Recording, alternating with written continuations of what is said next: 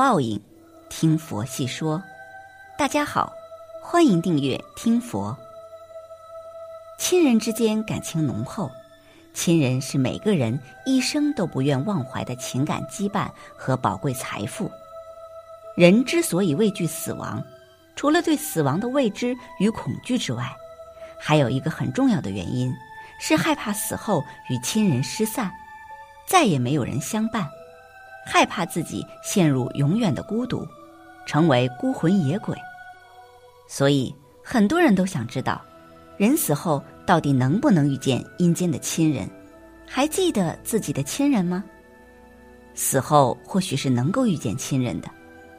古代一些人认为，人在死后会聚集到一个地方，就是人们所说的阴间，可以看到之前自己死去的亲人们。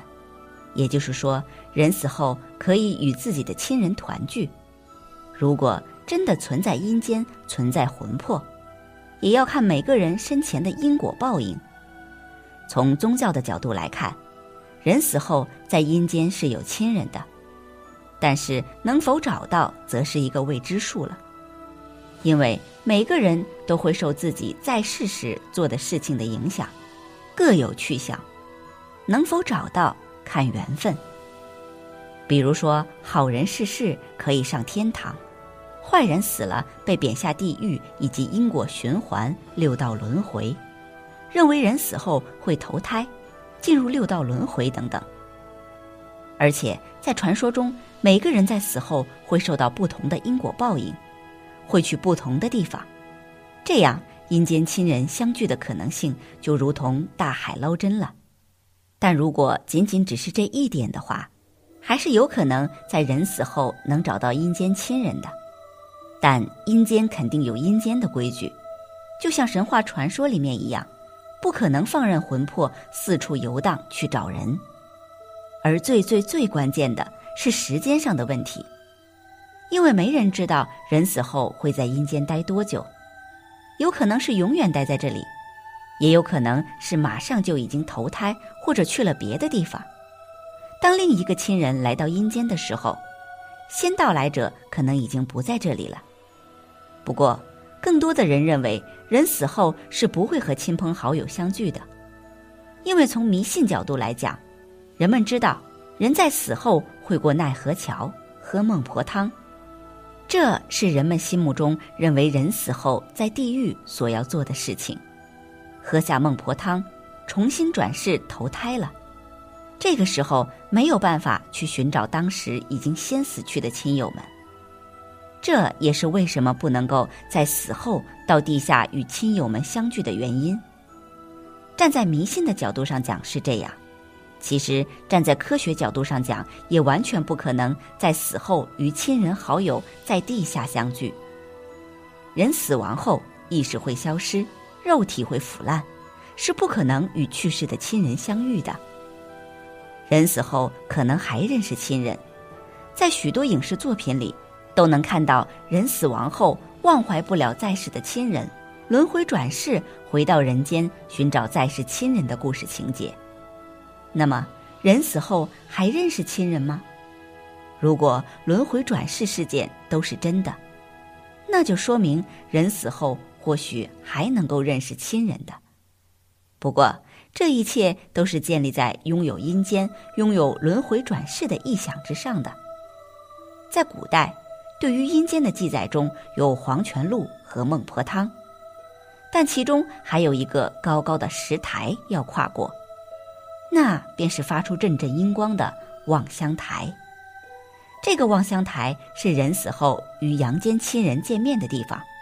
但不是真的见面，只是投胎前最后望一眼在世的亲人，这就说明人死后可能还认识亲人。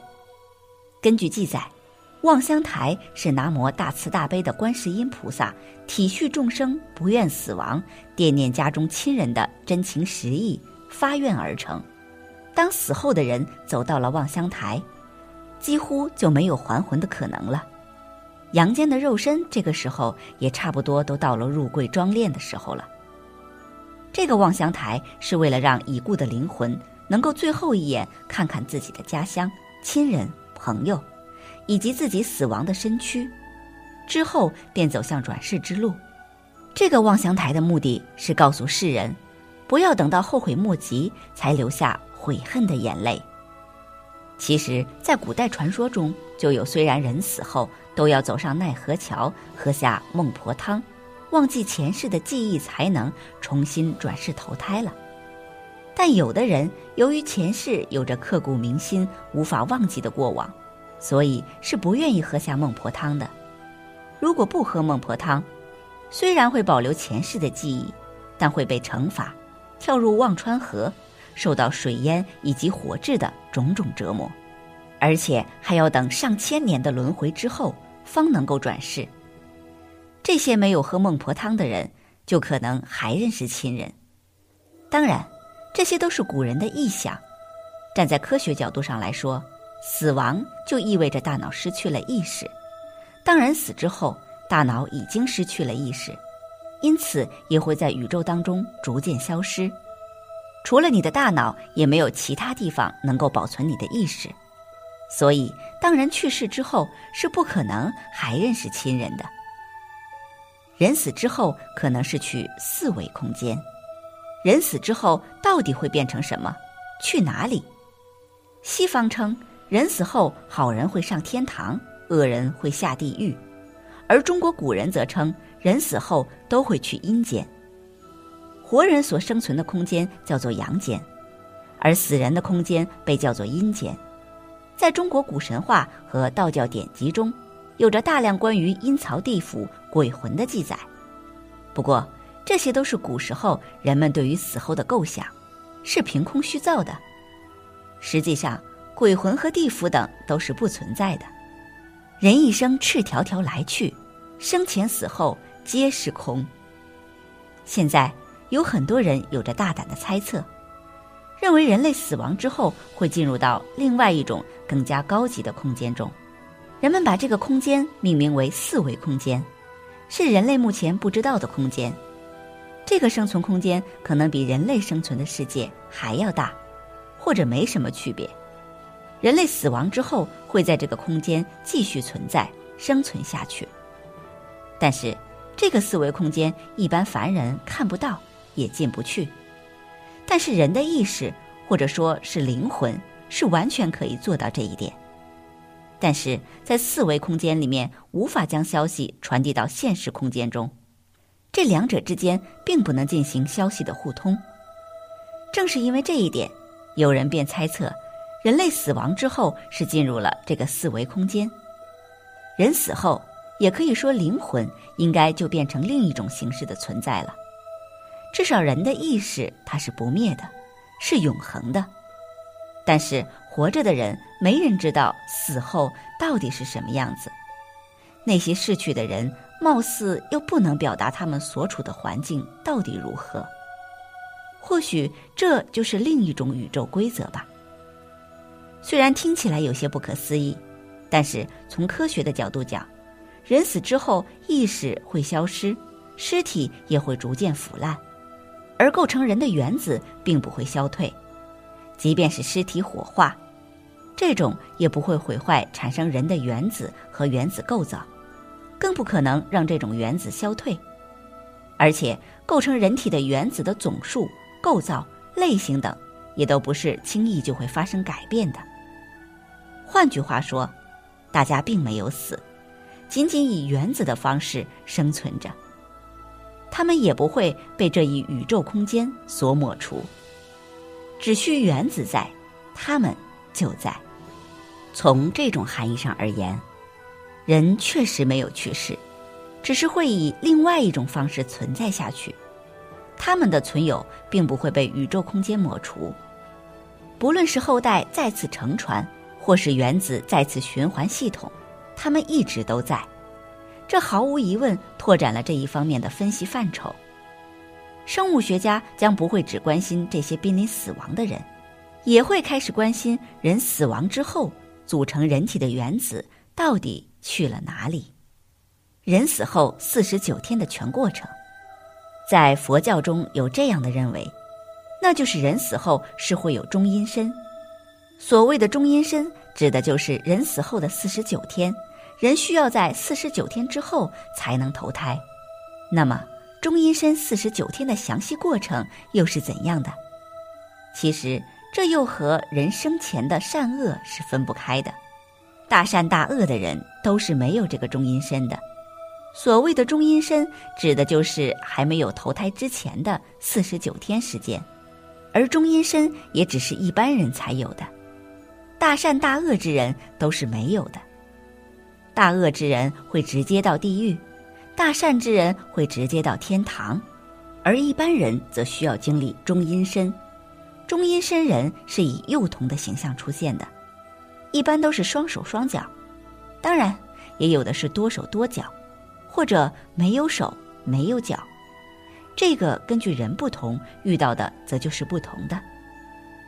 中阴身的人一般都会在另外一个世界游荡的，亲人要是想看到，就需要点引魂香，这样中阴身就可以根据香找到自己的亲人。而在这其中，每个中阴身遇到的情况又不同了。要是生前做过坏事的话，那么将可能会遇到无数食人夜叉、野兽紧追不舍，更有狂风暴雨、山崩海啸，中阴惊惶失措，四处逃窜。但是，要是生前做了一些好事的话，那么遇到的就全部都是好事了。另外，中阴身也是有寿命的。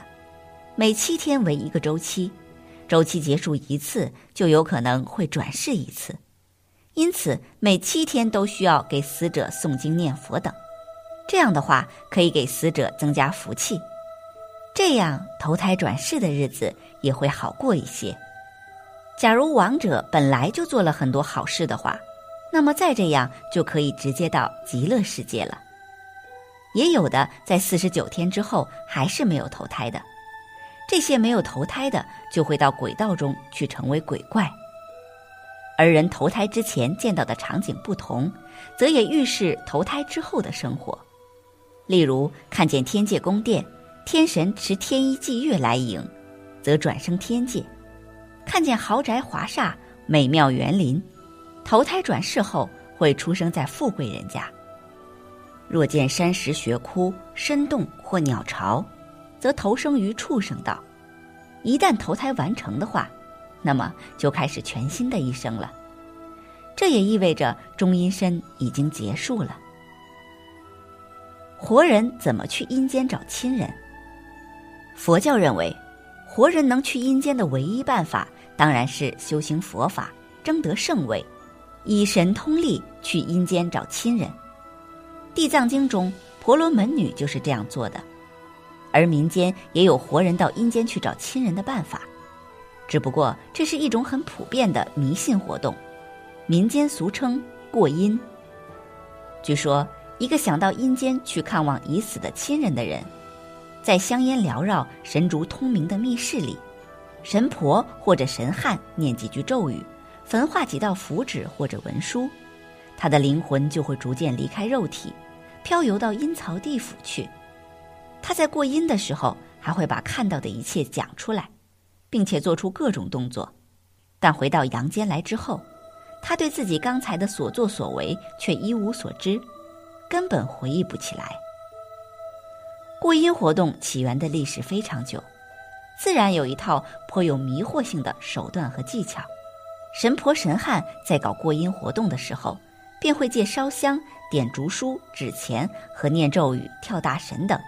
造成神秘的气氛，使要过阴的人更容易接受他们语言的暗示，按照他们的诱导性语言去想象，并且无意识的讲出自己所想象出来的事情来。